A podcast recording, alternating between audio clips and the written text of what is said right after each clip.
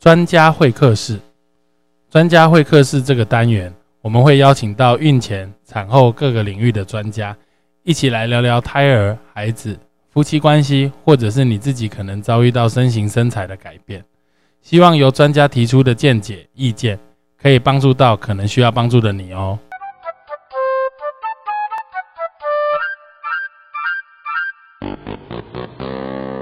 Hello，大家好，欢迎再次回到成武乐运哈。今天我们的专家会客是邀请到这个，好跟我同名咯，就是哎，我是妇产科界，他是急诊界的这个金城武医师哈。这个欢迎这个台大呃儿科急诊的这个刘新明刘医师，欢迎。好，那个林院长好，那各位收听 podcast 的朋友大家好，对。我是那个儿科界的金城武，对。每一个界都有金城武，你 怎么怎么会会会会取到这个这个这么？跟我一样的错，对。对，院长您我是不知道啦，对，但是看样子就不像。就是对于我而言的话，因为我们本人的长相和金城武落差有点大嘛，所以当我们谎称金城武的时候，这是一个很好的那个破冰活动，嗯，大家听到就会笑，然后也会觉得哎你蛮胡烂的，然后对，就是我们平常长得。看起来就是好像有点距离感，然后你一旦用这个方式破冰，大家就会觉得很好笑。对，哎，可是小朋友认识金城武吗？呃，就是不认识，所以所以这是在工作场合上会很好，会很好破冰，但小朋友真的不知道。工工作场合，对我要冒称那个儿科玻璃或者是 笑笑羊之类的。对对对，刘医师是那个儿童心脏科的医师哈。哎，对对对对，然后呃，现在是在这个之前在。新竹分院服务过大概接近五年的时间，对，然后现在这几年回到台大的急诊啊，专门是专注在儿科急诊的这一块。哎，对，OK。那我们今天一个很重要的主题，因为刘医师有另外一个身份啊，就是他是专门在推广这个儿少保护的这一块。哎，可以这么说，可以这这么一块，嗯，对。那怎么样的际遇会走到这一块？然后我们今天要特别专门来谈这个主题。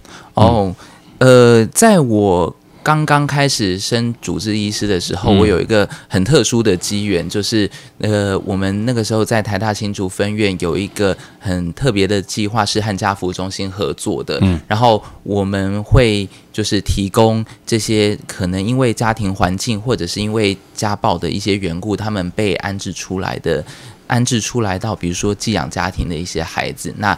台大新竹分院会提供他们就是医疗上面的咨询以及医疗上面追踪的服务。嗯，那很很巧合的这个工作，那个时候那个交付了给我。嗯，那我一开始也是傻傻的就去做，然后越做越发觉，哎，其实他这个族群确实是一个非常非常需要被关怀，而且他们非常有呃健康上面非急性的需求，比如说他们大部分都有注意力。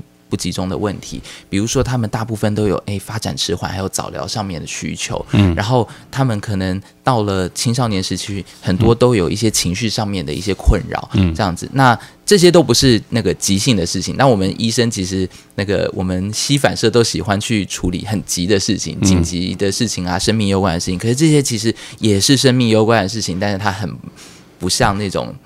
那个十万火急的事情，但很重要。那慢慢的就一步一步就做到现在。那其实也是有好几年的时间。嗯嗯嗯嗯。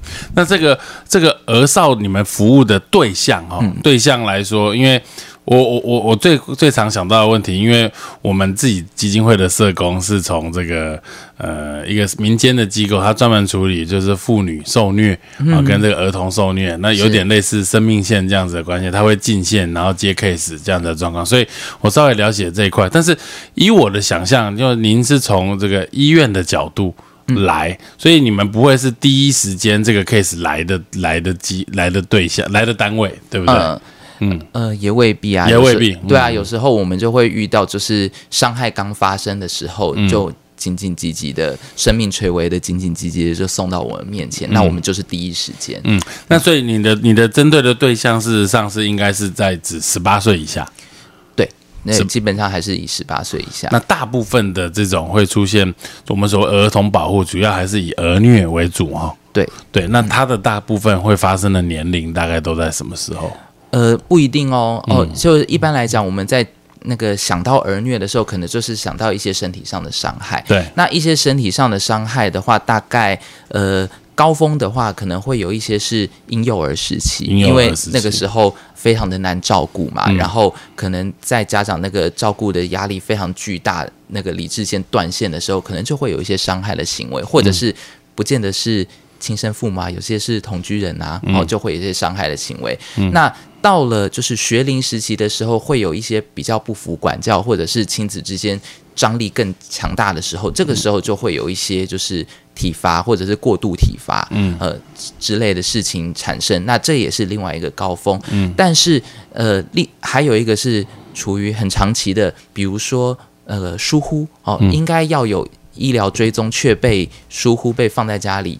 那这部分的话就没有年龄限制，然后还有一部分是诶药物的滥用，那也许就是现在孩子到了国小，他可能就有机会遇到到糖果包、嗯，咖啡包，对对，那那这个也是儿虐的一个一个另外一个面向，只是我们平常比较少想到。哦，听起来真的是真的蛮种每每一个时期都有这个可能哎，性。对，那我在想的时候，就是说，到底是因为会是家长带来的吗？还是朋友带来的？还是小朋友自己来的？这个这个在医院的这一块的儿少的这个保护的处理的方面，你会接触到的个案，主要它都是怎么来的？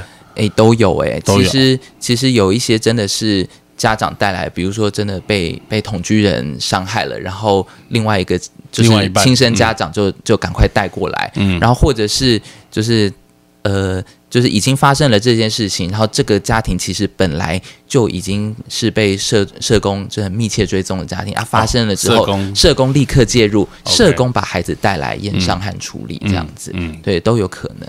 OK，好，因为以我们一般人的观念，就是刚刚说的，就是所谓儿虐常常是肢体上的伤害啊，或者是怎么样。但是其实事实上，嗯，在疫情期间啊，我们大概台湾的人越来越多哈，就是会会有这个网络上的这个霸凌。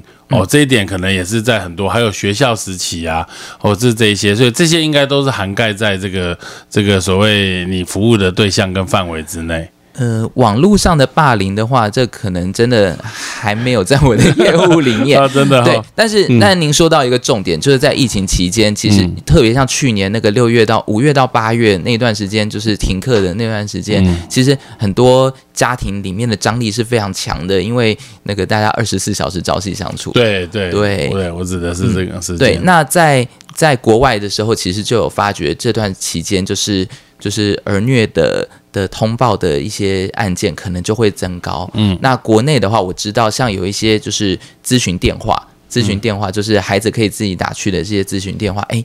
想的就比较多哦，真的、哦，那这些小孩很有概念呢。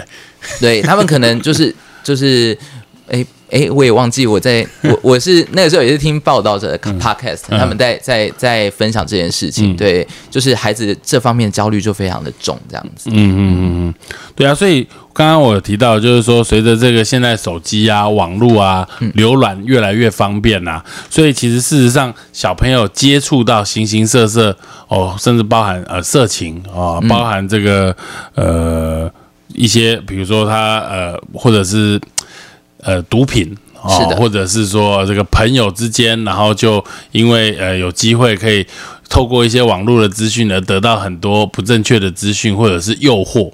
那这一块来说的话，其实事实上，我觉得对于很多家长来说，哎，我对我小孩很好哦，我对我这个小孩不会给他暴力相向，但是小孩子还是可能会受到朋友或者是网络上的诱惑，造成了他。可能妈妈觉得很好，因为有些电电影都是这样演的嘛。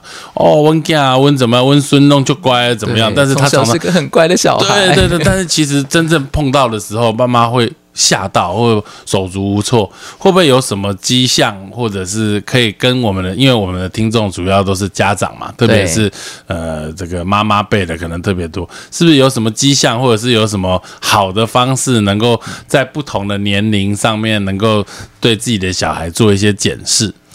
嗯，其实我觉得这也是我我本人目前那个生命 的课题，对我的生命课题，对，因为我我我的小孩还在学龄前啦 OK，对不对？嗯然后那个我们现在就已经开始面对孩子该不该接触三 C 或者用什么样的。的的形式来让他接触三 C 这个问题。嗯，哦，那那像您刚刚说的啊，其实那个小孩上了网络或上了 YouTube，他们可能就会接触到一些暴力的事情，接接触到一些呃情色的一些资讯，或者是呃不良药物的，或者是一些不正确的观念的一些资讯，包含影集什么东西跟着一起看，就一定会有这个。爱啊、性啊、毒品啊、烟酒什么的，现在都一定都会有这些东西。是啊，嗯，那像比如说 YouTube 啦，或者是手机的设定啊，或者是呃，还有很多网红、网红 乱七八糟的也是一样的。对，像那些串流平台平台啦，他们其实都可以设定那个儿童界面嘛。对，但是。我我个人觉得那些儿童界面就是北风与太阳中的北风，就是你在在这 做禁止的事情，对对，你在做禁止的事情，那只能收到部分的效果。嗯，可是那个当孩子偷偷去探索，然后不跟我们分享的时候，家长真的是没有辙。对，所以其实我我想了很久，就是这件事情究竟该怎么去去呃让家长去避免这样的事情，其实就在于。孩子在很小很小的时候，他怎么认识三 C 这个界面？嗯，就是呃，像我们很忙很忙啊，就是有时候你连那个洗好衣服要晾个衣服，你都没有办法让甩开小孩去晾个衣服，你只好就啊，不然你看个十五分钟电视好不好？你觉得对？可是当我们引介三 C 这个。这个媒介来到小孩的生命中的时候，都变成我们父母的那个 break，嗯，而不是我们陪着他一起认识这个界面。那这个时候，等到这个 break 的啊，抱歉，这个界面的吸引力越来越大，大过爸爸妈妈的时候，他就自己去探索，他也不会跟我们去分享。对，所以就是我也很想要那个专心的晾衣服，或者是划个手机，但是我还是必须强迫我自己。啊，不行，我还是要认识汪汪队里面每一只狗，就是我还，我觉得我还是要跟他聊，就是这次玻璃救了什么人，对，就是对，就是就是就是这样子。如果有一天他对于这个世界里面的别的东西感兴趣，他才会习惯跟我聊。对对，那我觉得就是所有的防堵都都只能收到部分效果，远不如就是在每一个时期，我们跟孩子都有 connection。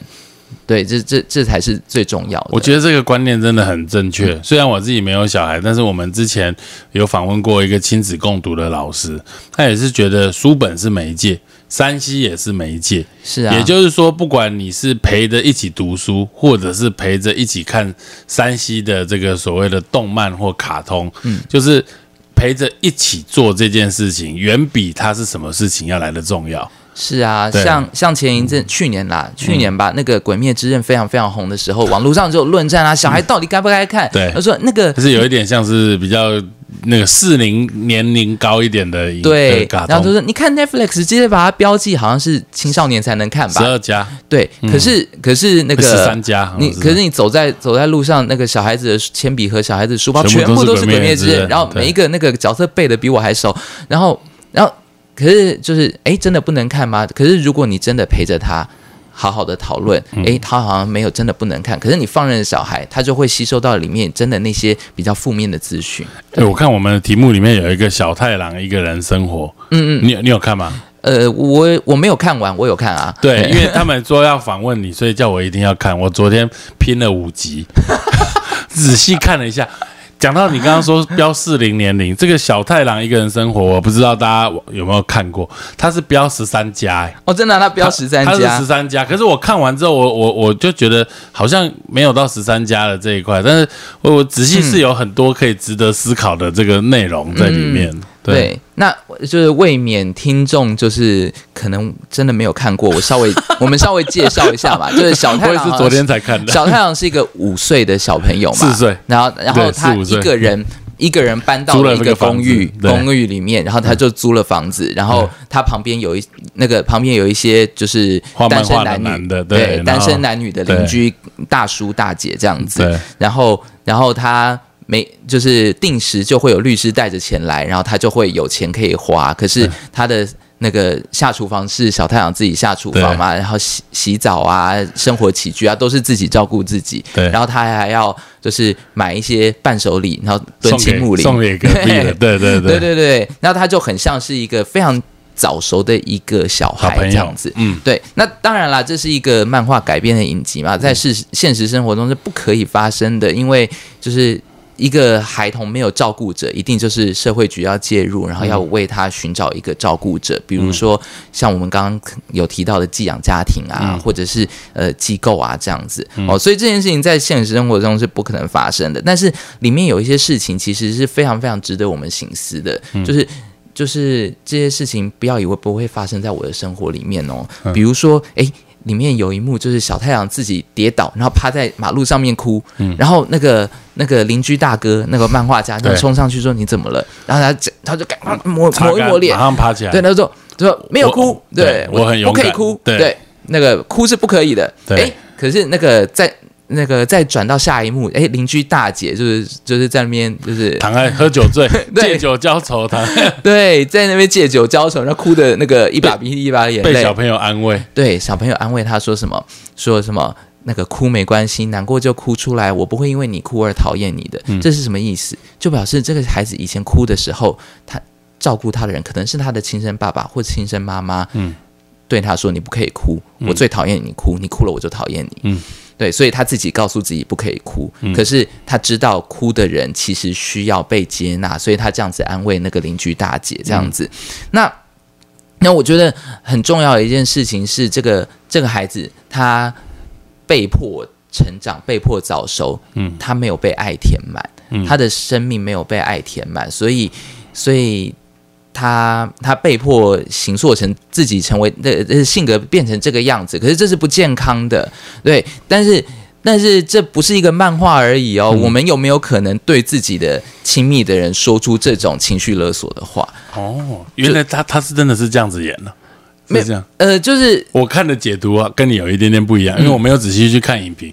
我我觉得他是把很多大人会讲的话，嗯，讲在小孩身上。然后会把很多会小孩会讲的话讲在大人身上，我觉得好像有一点故意错字这种感觉，让你看到这个矛盾点。哦，是啊，确实也是，也有一点这样子。对，可是可是事实上，如果这个小太阳真的存在，他为什么会讲出这么大人型的话？一定是大人有这么讲过。对对，那大人这这么讲过是对谁讲？一定是对小太郎本人讲。对对，那那。其实我自己看到那一段，我蛮震撼的。就是我觉得我也有可能在某一个情绪不对的时候，在某一个我压力很大的时候，有可能对我的孩子讲出这种这种话，然后他就吸收进去了。对，他就吸收进去了。那那那如果我事后没有去跟他做弥补，没有去跟他做解释，说哦，爸爸刚刚是因为。呃，太生气了，太怎样了？其实爸爸不是这个意思。那如果我没有去弥补的话，这个裂缝就在了。对对。那为什么我们有很多人成年以后跟爱人或者是跟家人一争吵，一旦那个听到某一个开关的那个句话之后 就爆裂？对，就是因为以前那个裂缝没有被填好嘛。嗯。对，其实其实我觉得就是这当然是一个很可爱的影集，还有动画。对，但是。但但是其实真的是很真实，某些面向。我看了我就觉得有些真的话很很引人醒思啊，真的。所以我觉得可以推荐，就是这个爸妈，它其实不多，十集，可是每一集都半小时以内而已。对对。所以你大概花个几个小时，应该有机会把它稍微拼完之后，你就会。有时候会考虑很多话要讲出口之前哦，可能还是会稍微要想一下。对 对，要吞个口水。对对对，很好很好。那还有就是在你做这个这个儿少关怀啊、保护的这一条路上啊，还有甚至就是有一些有时候是是在做医疗验伤啊这一块，有没有什么特殊的案例，或者是你的心路历程，这么多年来可以跟我们听众来分享的？哦，有哦，嗯，有。我觉得就是非常特别的一件事情，是因为刚刚提到了我，我有看那个门诊的关系，所以我有机会在受伤的第一现场，比如说在急诊室看到一个孩子，但是我刚好也很有很很幸运的，我有机会后续追踪同一个孩子，在在我刚刚讲的那个门诊，有这么一个孩子，就是就是这么特殊，他来到急诊室的时候，被我记得也是妈妈的同居人，就是。毒打之后，他的额头裂了一块，那裂了一道大概十公分的伤口。几岁的小朋友？大概那个时候概两三岁。哇，对，裂了一道大概十公分的伤口，那个伤口是可以见到头骨的颜色的。天哪！对，就是从就是皮开皮开肉绽之后，你直接看见头骨颜色。可是你也知道嘛，头皮嘛就是流血而已嘛，它也不会致命，对不对？所以当然就是身体的伤缝一缝，然后这个孩子赶快被带离这个原生家庭，然后安置起来，然后就就开始疗伤。那但是比较重要的是疗心理的伤，大概在这个。这个伤害过后大概三个月，我第一次在我刚刚所说的这个追踪门诊看到这个孩子，我真的哎，现在台北市已经没有什么野狗了，但是因为我本身不是台北人，我小从 就是小时候我家附近很多野狗，常常被欺负、被丢石头，那些野狗的那个眼神，我真的记得非常清楚，就是那个孩子就像是一个常常被。伤害的小动物的那个眼神，就是随时都是很很惊恐，看到就是心神不宁那种。对，随时就是要要警戒，而且打算要反击，这样子，就是就是一个就是一个受伤那个屡屡受伤的一个眼神。然后，当然这个孩子才两岁多，两三岁，绝对是发展迟缓，因为他生活上除了被打，然后被骂，被。被管教，偶尔塞点食物之外，大概不会有人好好引导他说话。好棒哦，叫爸爸没有嘛？不可能。对，所以他绝对是发展迟缓的。然后，然后这个孩子就我每个月的看他，每个月的看他，每个月的看他。等到大概一年之后，我终于在他脸上看到一个属于幼童的那个笑容。嗯，就是他和寄养爸爸妈妈，或者是同同一个寄养家庭的其他的寄养哥哥姐姐，就是玩的时候，我看到他属于一个孩子的笑容。一年。嗯，然后等到我真的看看到他，就是对于我这样子一个就是有一点点熟悉又不是非常熟悉的一个人讲出话，哦，讲出就是一个一句话的时候，又过了一年。嗯，对，所以。就等于说，就是我觉得台湾在做儿少保护的这一块的，无论是社政或者是寄养体系，其实他们非常非常的有爱心，也非常非常有耐心，报酬很少，对，但是其实做的真的是一个非常功德无量的事情，就是每一个进步都是用年来计算的。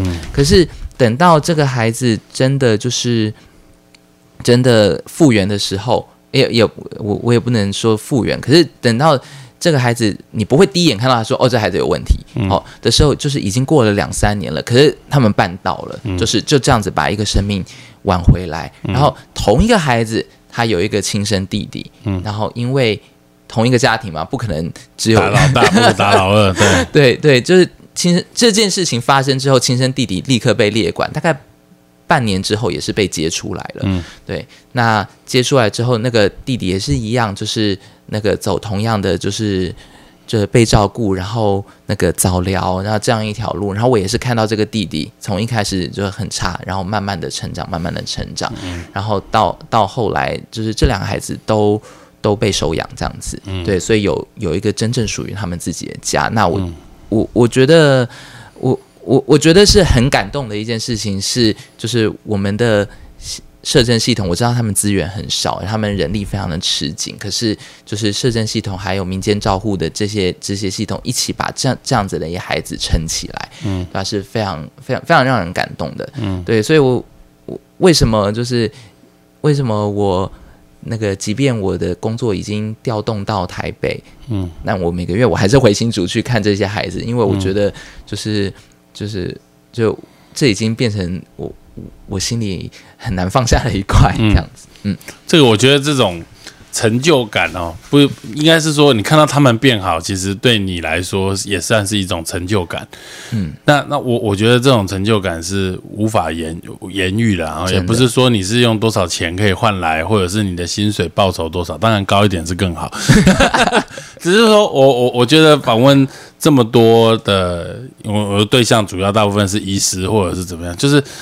你你你讲出来的话是真心的喜欢这些工作，真心的觉得这些孩子有得到帮助，而得到了那种成就感跟快乐，从你的眼神上可以看得到。因为大部分是在社工团体或者是这个所谓的各管师或怎么样，我们跟他们讨论聊话的时候，可以感受到这种感觉。嗯，但是在医师的这一块来说的话，确实比较少碰到。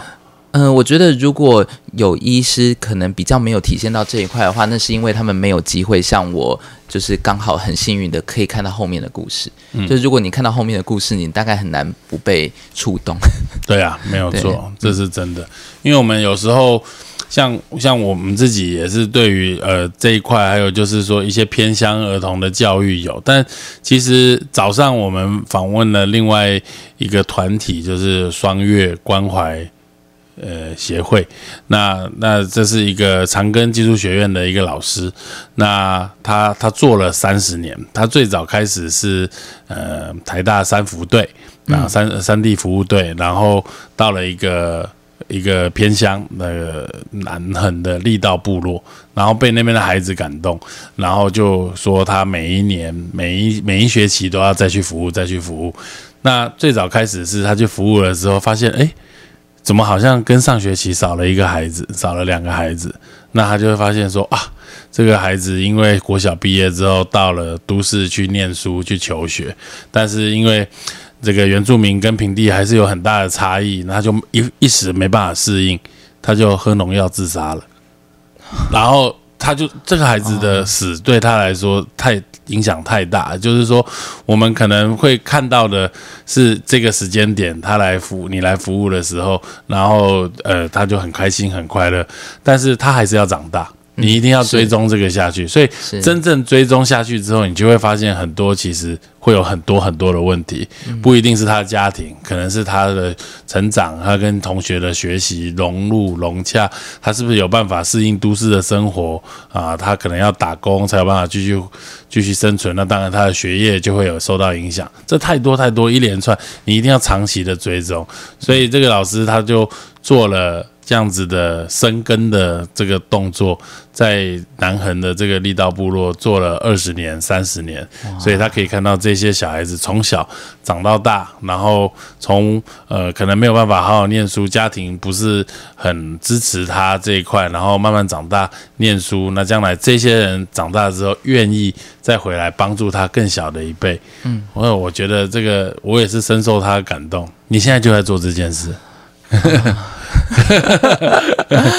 嗯，对，就是应该是说，在在这些事情上，很多事情都不可能是一个人成就嘛。我们就是其实，在里面当一个螺丝钉，对。但是，就是我我大概做到，就是那个门诊，我大概看到第四年、第五年的时候，我才知道自己的价值。嗯，对。在那之前，我以为我就是就是行李。如一，或者是就我把我的工作做好，嗯，对。那看到第四年、第五年，等到所有就是所有的社工老师、所有的寄养爸妈都认识我，而且他们信任我之后，嗯，哦我才知道啊，原来有这一个角色在，对于他们来讲是一个很大的安心的作用，嗯，对。那我我我才了解到这个价值，这样子。嗯，那如果我们发现身边有这样子需要，可能需要被帮助，或比如说我们怀疑。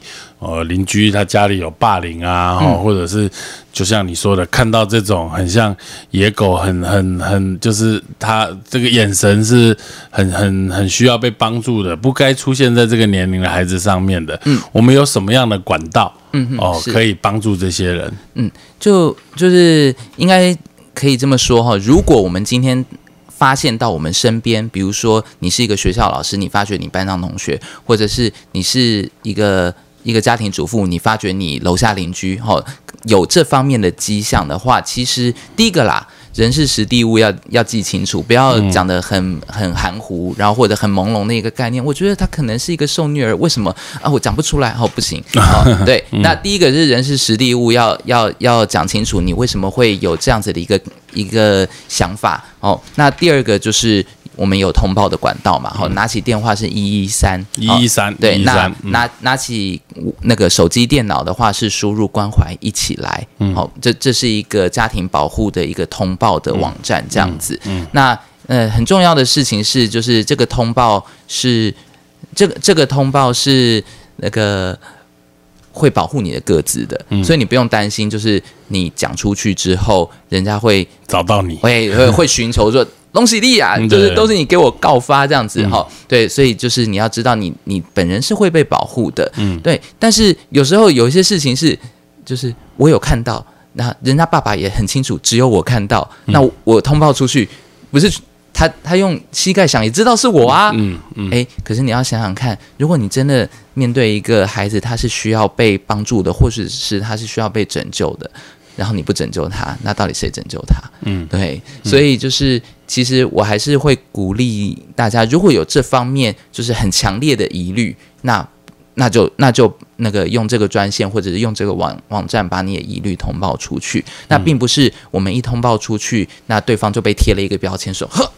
那个虐儿虐儿父母不是嘛？人家会会访查嘛，会去了解事情的真相嘛。但是如果我们就是看到了就姑息的话，那孩子的声音谁听见呢？嗯，其实是很重要。对，这真的很重要，要见义勇为。对对，这这。其实就是不只是见义勇为而已哦，就是有一个国外的研究曾经说说过，就是他们在访问一些，比如说已经长大的青少年，或者是已经长大成人的，那以前他们曾经受到家暴或者受到很多不当的暴力对待，他们说你有没有求救过？嗯，比如说对老师或者对对亲戚，你有没有求救过？呃，然后很多人回答有，他说那你的求救有没有毫无回应过？他说有，那毫无回应对你的影响是什么？那我决定，我再也不要求救了，因为反正不会有效。嗯，对。那那其实我觉得这很真实啊，就是如果就是如果今天孩子的声音被我听到了，但我选择去忽视他，其实那那谁来帮他？嗯，对，嗯，就是。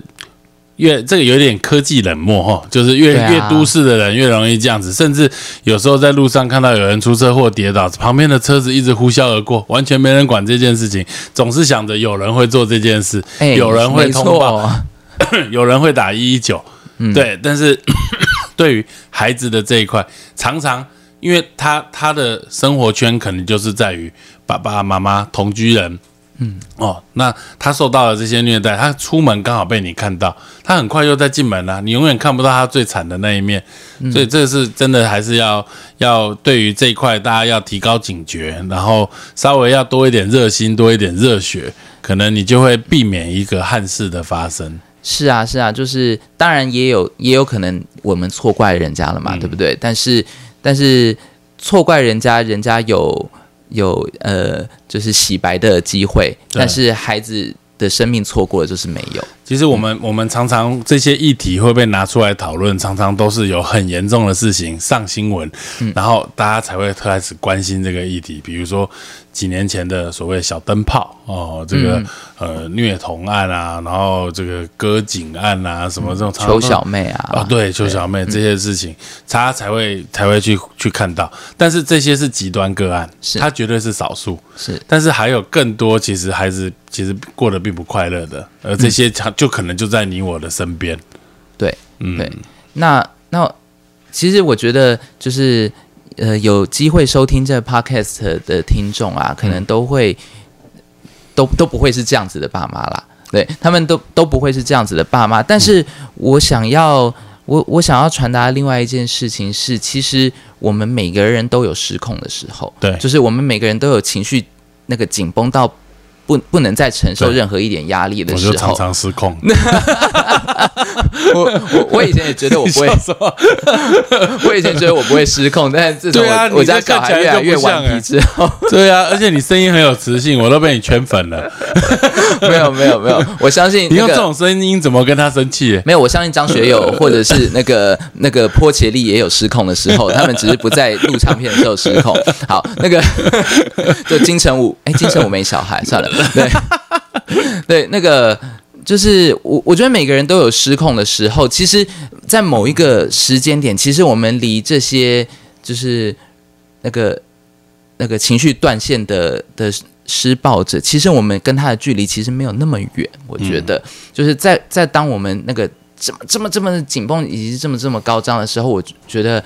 要适时的懂得放过自己。什么叫做放过自己？就是离开那个让你最紧绷的场域，time out 一下，就是稍微暂停一下，缓一下。嗯，那也许很多事情就不会发生。我觉得就是在收听的人一辈子也不会把自己的小孩打成骨折啦。你们一辈子也不会把自己的小孩打到就是夏天要穿长袖上学啦。我觉得不可能。嗯，对。但是我们有没有机会在在我们无心的时候，真的伤了孩子的感情？嗯对，或者是我们有没有在无心的时候真的说了很很刺伤人的话，以至于孩子一辈子记得？其实还是有可能的。其实很有可能。是的，是的。那那我们不要把把它讲成儿虐，我就不要把它讲成儿虐，是这这个字太重。但是我们要随时就是要要要知道啦，就是自己在教养上，无论多的多么警惕，都是有可能会犯错，或者有有可能会呃表现不如自己的理想，或不如自己的的预期。但是我们要懂得。放过自己，缓下来，然后事后要去弥补，跟孩子好好的沟通和弥补。其实这也是我觉得很重要的一个讯息。孩子在学着当孩子，然后任何一个父母也都是学着当父母。是，所以当你在怪孩子，哎，怎么这也不会，那也不会，这教了这么多次还不懂，为什么东西乱丢什么的？想想其实自己在很多的时候也是同样的状况。是啊，你戒烟戒了吗？叫你戒烟戒那么多次，你也没戒啊！这边吵什么？对对对对对对东东西那个网购回来，为什么箱子拆开来了一个礼拜还没有还没有回收啊？对你凭什么叫我收玩具？奇怪，对，会被容易小被小孩激怒哦，很容易哦。对对对，那个那个食物买了过期，你也没有丢啊。那为什么叫我收玩具？常被你小孩呛哦。没有没有，这我脑内的脑内的 OS 一定会有，就是这个样子。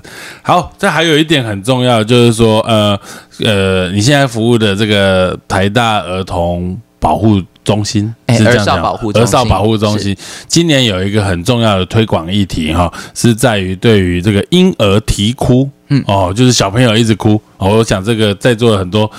爸妈可能很有感触哈，我们常常就看一直哭嘛，一直哭来说的话，就去看医生，一定跟你说肠绞痛，然后肠绞痛看了半天之后，跟你说没用的时候，叫你去收精，这常常会碰到这个问题哦。这一点，这个也是今年这个台大儿儿少保护中心特别想要在做的这个主题，是不是跟大家分享一下？嗯，好，谢谢哦。那。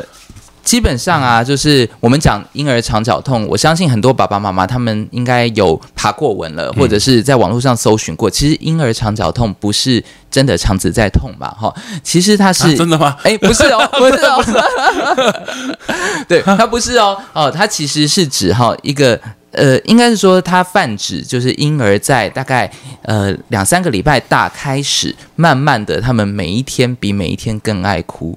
哦，每一个礼拜比每一个礼拜更爱哭，然后那个这个事情到了大约两两个月左右啊，来到高峰之后，三个月、四个月大之后，慢慢的平息之后，就变得比较好带了。哦，那很多宝宝都走过这样子的历程，那这样子的历程放在一个新手爸妈身上，就是极端的痛苦以及折磨，还有摧毁他们的自信心。两三个礼拜后开始越来越严重，就是从月子中心回家。哎，没错没错，你知道那个月子中心啊，月子中心有一本那个记录本，告诉你那个宝宝每天喝奶多少啊，大便大几次啊，然后还有一个那个有一个栏位叫做那个夜夜里睡眠怎么样，它有几个。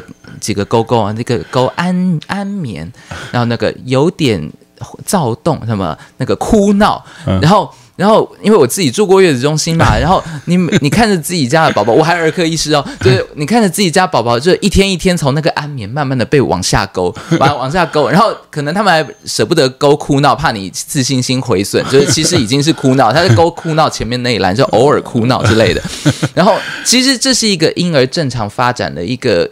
一个状态，就是在两三个礼拜大之后，他们越来越有自我觉醒，嗯，对，然后他们开始哭的时间越来越多。其实这是他唯一表达自己的方式嘛，因为他也不会讲话，他也不会说哦饱了哭了，那个内内太烫了什么？不会啊，哦，所以这是他唯一一个表达自己的方式，不见得代表他不舒服哦，嗯，哦，因为这个是那个婴幼儿就是正常发展的一个一一个过程哦，但是。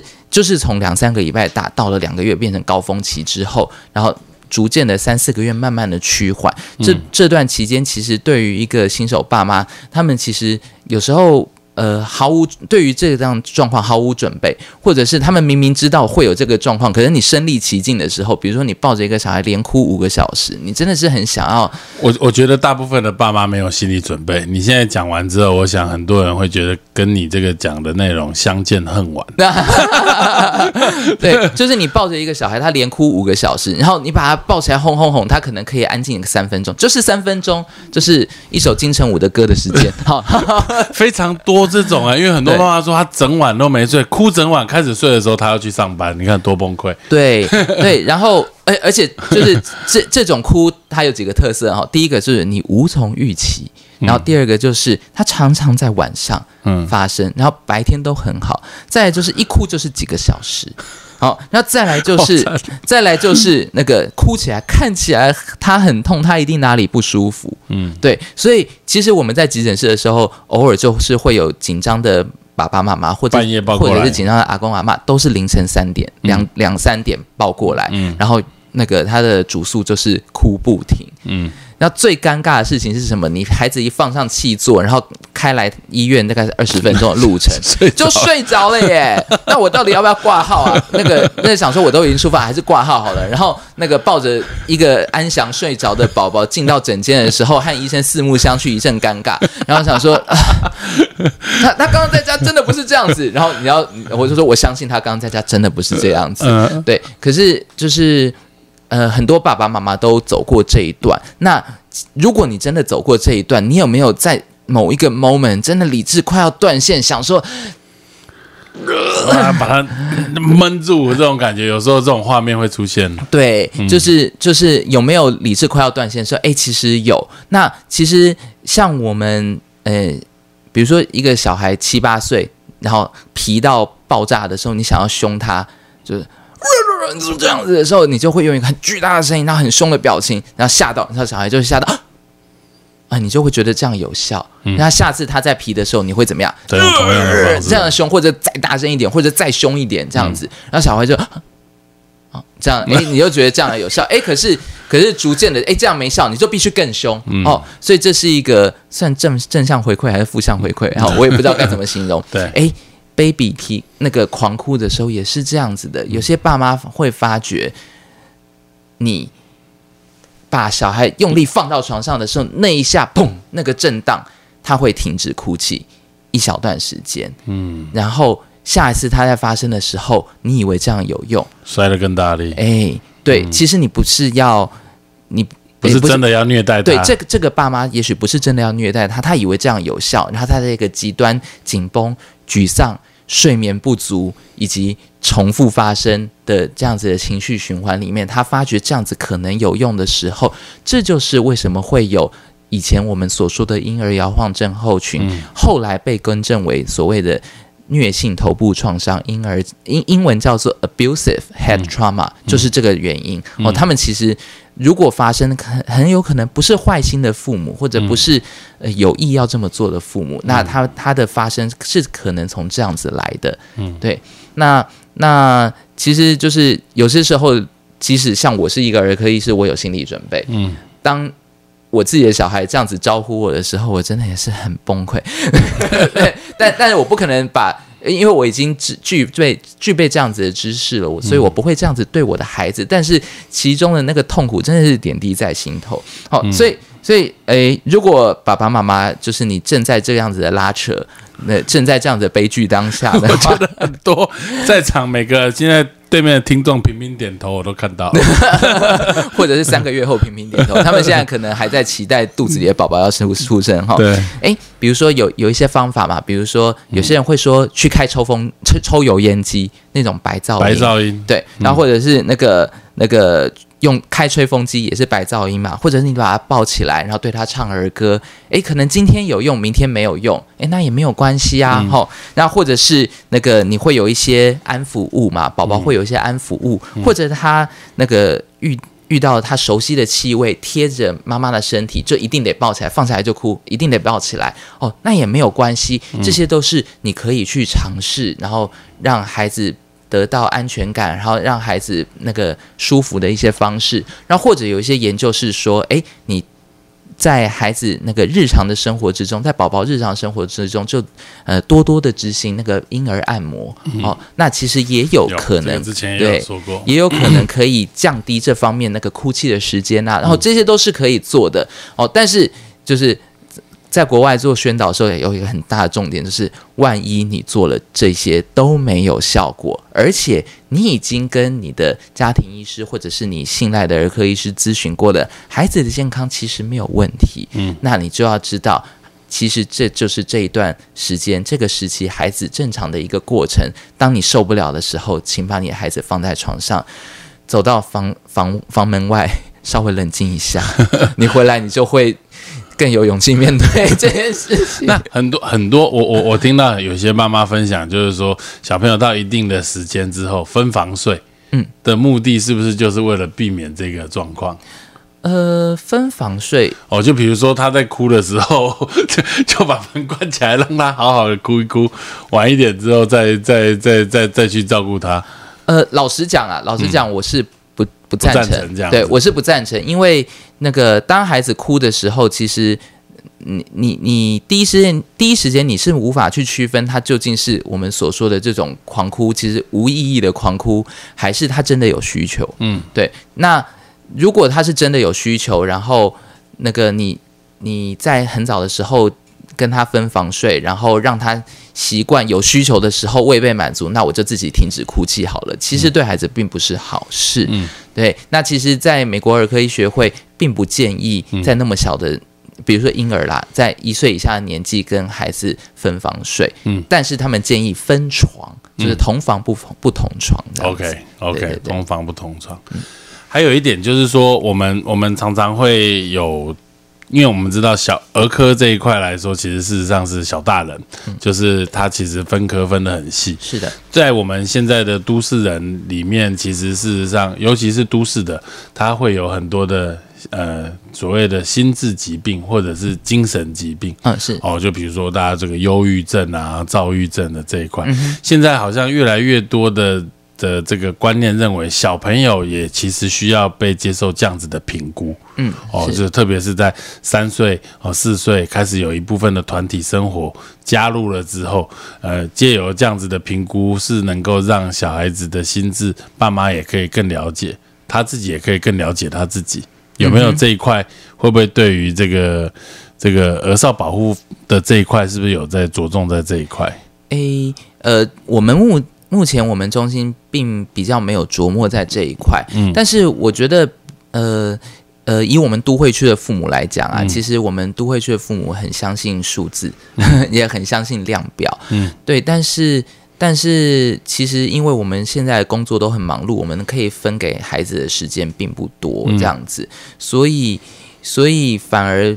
变，如果提倡这一块，反而变成让这些评估和这些量表去定义我们自己的孩子，对对，而不是真的我们花时间去朝夕相处，然后去了解孩子的每一个美美嘎嘎和脾气的话，其实我会我会觉得有一点可惜。我我之所以会这样讲的原因是，其实很多人是。现在两岁可以送托育嘛？哦，对，当他托育了之后，老师可能就会给了很多的回馈。哦，你这小孩可能呃有一点自闭，哦，有一点什么，有一点什么，有一点什么。那这个妈妈就她就会很很紧张啦。那她可能会带大家去看。那去看了之后，又每个人东讲东一句，西讲西一句，大家都讲的不太一样。他自己都会觉得小孩可能明明没问题，被她自己觉得讲到有问题了。嗯，哦，那那这一块其实有时候就会造成。父母对自己的小孩不认同哦，这个小孩好像就父母会觉得他好像 something wrong，嗯，那这就有可能会衍生出后面很多这个这个儿少的问题出现。我觉得，嗯，对，我觉得像像您刚刚提到的，就是诶，可能托儿所的老师或者是幼稚园的老师会好心的提醒爸爸妈妈，但是用了一些。用用用了一些那个词汇是爸爸妈妈很害怕的词汇，比如说你这个要小心过动哦，对。啊，这个有一点自闭自闭倾向哦，你再去评估哦，这样子，对，那那我会觉得，我我我会觉得，就是对于对于我们现在那个都会区的爸妈，那个可以陪伴孩子的时间不多，然后我们生的又少，然后很怕自己犯错，其实是一个。是一个蛮让人情绪紧绷的一件是啊一一个事情啦。对，那因为我本身不是儿少心智专科，所以我觉得我我可能不不适合就是讲太多我个人方面的评价。但是其实其其实我觉得很多时候那个爸爸妈妈会有点无奈的跟我说，其实就是老老师老师给这个一个单子叫我去就诊，我就只好去做，要不然老师会一直催啊，这样子，其实就就造成他们蛮大的那个心理上的负担。嗯，对对对，嗯，但是呃，我觉得不可讳言的，对，因为我们现在孩子可能就是肢体活动少，就是就是体能活动少，然后人际互动少，所以他们跟我们小时候所熟悉的。的的的一些样貌是真的不太一样，嗯，会让人担心，是真的。嗯，好，最后就是我想请问刘医师，就是说你是一位儿。这个刚刚讲的这么多，其实都会需要蛮花时间跟一个孩子长时间的相处，哦，或者是反复反复的呃评估，那你才可以看到他的改变。而你的工作又是在儿科急诊，哦，这好像是一个完全颠倒的工作。哦，这儿科急诊就是哇，我的印象就是哦来了很急哦，然后像菜市场，哦对，像菜市场哦很混乱这个样子，你怎么在这两个工作当中做一个平衡，或 或者是说？说，嗯，你会不会，嗯，真的有一天就真的生根在这个儿童心智啊，或儿少保护的这一块来做生根？其实我心里有一个梦想，我就是我不太知道要怎么达成。我其实我心里有一个梦想是，我觉得这些孩子他们的那个早疗资源需求实在是太匮乏了，就是他们很需要，可是呃，每一样东西都要排队，都要，就是他们其实那个真的是僧多粥少。对，那我有一个梦想，是我希望我有一天可以平提供这样子的一个资源给这群孩子，这样子。对，所以，但但但但是这里我目前的工作范畴有点远啦。对，那我我觉得，我我我觉得像您刚刚说的，就是有些事情是需要花很长时间去做努力和观察的。那像急诊就是要立竿见影的，嗯，这些都是医疗临床医疗工作的一个部分。其实我。无论是哪一个面向，我自己都还蛮享受的啦。嗯，对，当初我并不是受够了，就是受够了病房业务，所以跳到急诊，并不是这个样子，也只是一个机缘巧合。那那说穿了，其实就是就是服务人，还有对于我来说是让很多害怕的爸爸妈妈。经由我的服务，或者是经由我的解释，他们可以不要那么害怕。嗯，对对。那对我来说，在某种程度上是一样的事情。对，这就价值所在。你刚刚还有提到，就是说僧多粥少哦，就是台湾这个在早疗的这一块来说，其实真的所有的医院哦，哦，都排队哦，就有时候做个早疗要等好几个礼拜哦，或者是说排队很难排时间。那这大家也知道，在可能有工作，你为了一个孩子，你必须要牺牲，要请假，要怎么样？就要排在一个不是很适合的时间，这个是我们台湾的困境吗？还是这个有没有什么特别的一些你你看到的问题？我们可以把它点出来。如果我们有机会有相关的部会或者是单位，我们也可以在这方面做一些努力。我觉得是，我觉得算是一个困境。哎，嗯，第一个就是呃，对于爸爸妈妈来说，就是要带自己的小孩去做一个早疗评估，就已经是一个很大的心心理门槛了。很多人其实。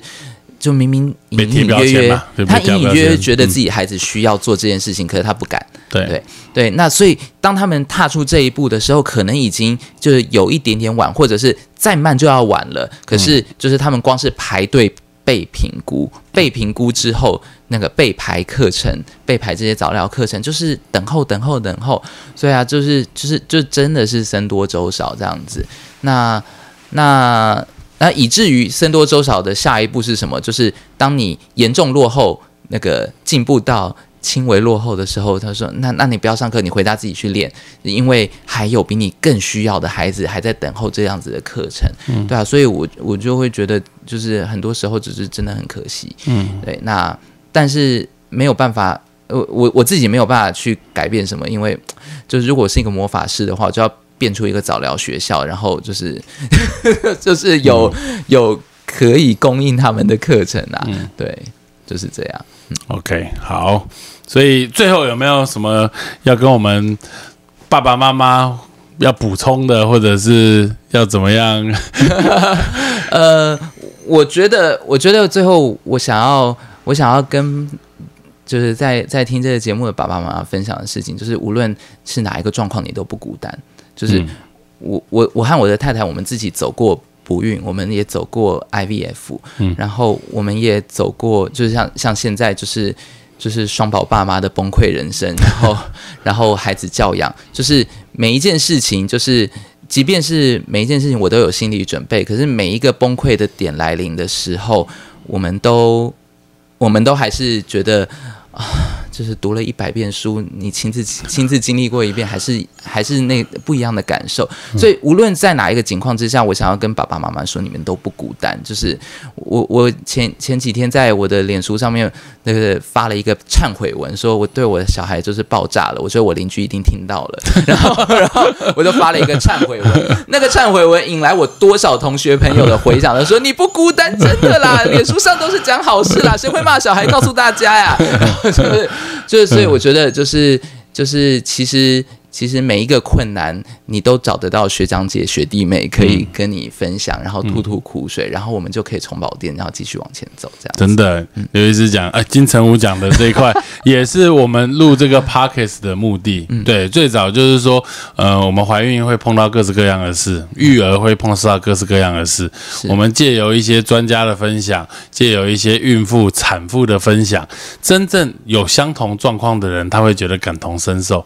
借由这个我们的对话的过程中，他或许就可以获得一些力量，就有办法能够再继续走下去，或者是重拾信心。这个真的很重要。真的有时候一句话就差很多。对啊，真的。谢谢谢谢谢谢那个我们儿科界的金城武今天来接受我们访问，我自己也得到很多哦。虽然我们没有孩子，但是我们也知道要好好做好自己的情绪控管。这样我们这个同事工作同事，对对对对对，因为有时候真的很无心的，真的是就尤其我们我们自己这个很难，就是因为你达到一定的程度，你好像讲话人家就要听你的时候，你就会很容易匹配给我，这真的是真的，我要好好检讨。好，我们明天再开始骂人，今天休息一下，太冒太冒。好，谢谢谢谢院长，谢谢。